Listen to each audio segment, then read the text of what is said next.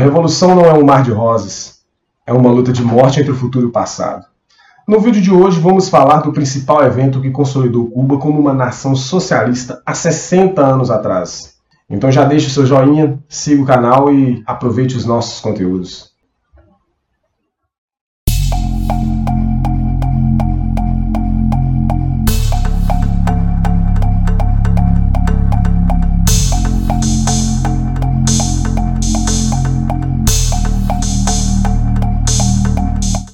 Dia 6 de agosto de 1960 marcou o início de um caminho sem volta na consolidação de Cuba como uma nação socialista.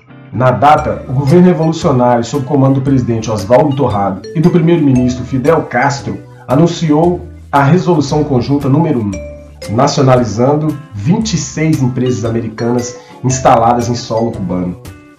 Eram plantações de açúcar, minas e refinarias de petróleo que tinha um valor de mercado à época de 1,7 bilhões de dólares, que o equivale a 14,8 bilhões de dólares ajustado à inflação nos dias atuais.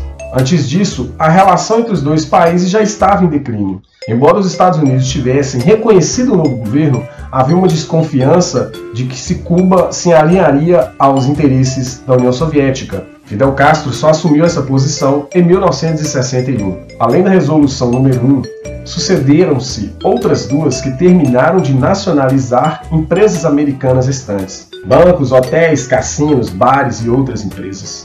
Com isso, as desconfianças mundiais se desvaneceram.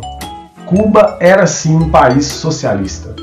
Em resposta às expropriações, o governo americano promoveu o mais longo embargo imposto a um país da história moderna, que dura até os dias de hoje.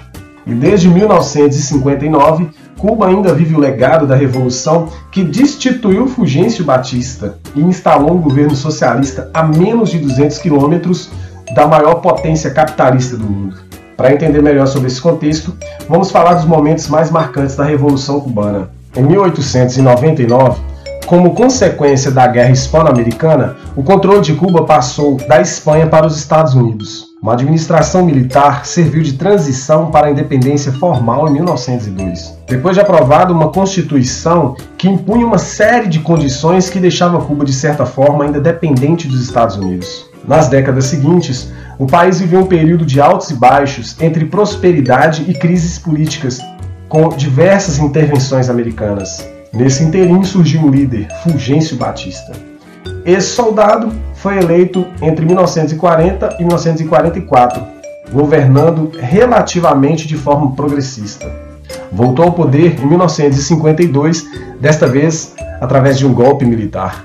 Um dos candidatos ao Congresso nas eleições de 1952, invalidadas pelo golpe militar, era o jovem advogado Fidel Castro, que rapidamente percebeu o caráter ditatorial de Batista.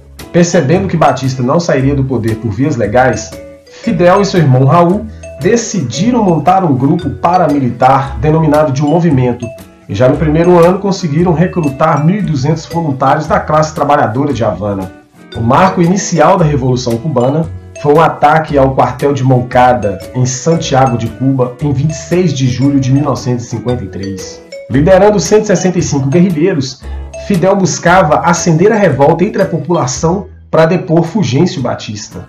Mas o ataque falhou, com grande parte dos guerrilheiros sendo capturados e posteriormente sendo mortos pelo governo. Fidel e Raul foram detidos e condenados a 15 e 13 anos de prisão. Foi nesse julgamento que Fidel falou uma de suas frases mais famosas: A história irá me absorver.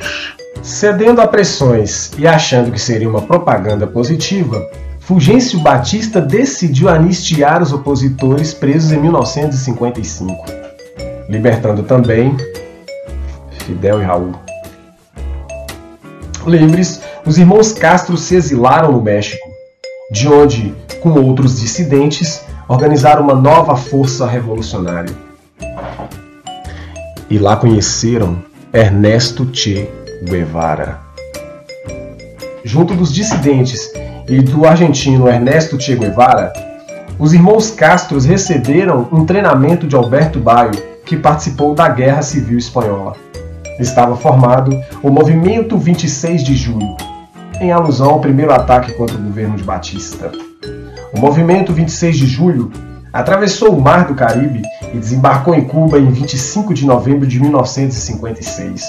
Com capacidade para 25 passageiros, o iate Granma, que anos depois se tornaria nome do jornal oficial do governo, transportou 81 homens do México para Cuba, dentre eles Fidel Castro e Che Guevara. Em terra, foram rapidamente suprimidos pelas forças de Batista, que conseguiram dizimar maior parte dos guerrilheiros. E os cerca de 20 sobreviventes conseguiram se refugiar na selva de Sierra Maestra, dando início à guerrilha. A repressão de Batista começou a se fragilizar em 1957, diante de atentados urbanos e no interior. Ao mesmo tempo, os Estados Unidos começaram a perceber que os revolucionários poderiam vencer no futuro e chegaram a ajudar financeiramente o movimento 26 de julho, ajudando a pender a balança para o lado do grupo revolucionário. Um dos golpes mais decisivos do movimento foi dado pela gestão do presidente americano Eisenhower, que, diante dos danos às propriedades americanas em solo cubano, impôs embargos ao fornecimento de armas ao governo de Fulgêncio Batista, enfraquecendo de vez seu poder de fogo. Sem poder de fogo e incapaz de sufocar os guerrilheiros em Sierra Maestra, Batista tentou uma saída pelas urnas. Manteve as eleições de 1958, intervindo para que seu candidato fosse vitorioso.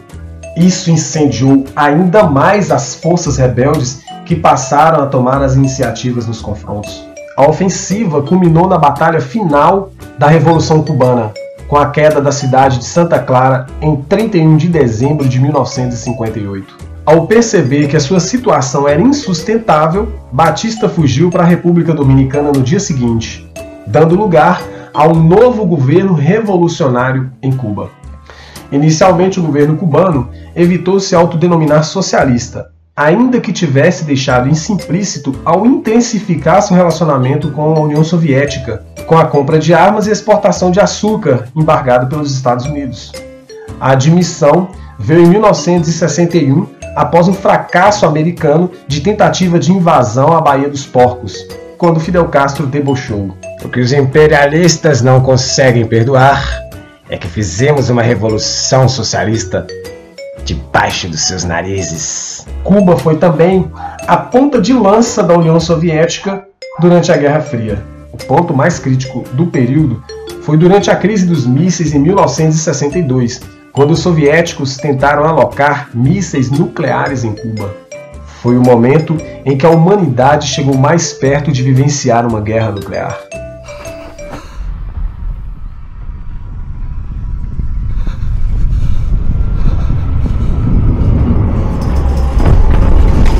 Se você gostou desse material, compartilhe com seus amigos, deixe seu like, comente e venha nos ajudar a fazer esse canal crescer.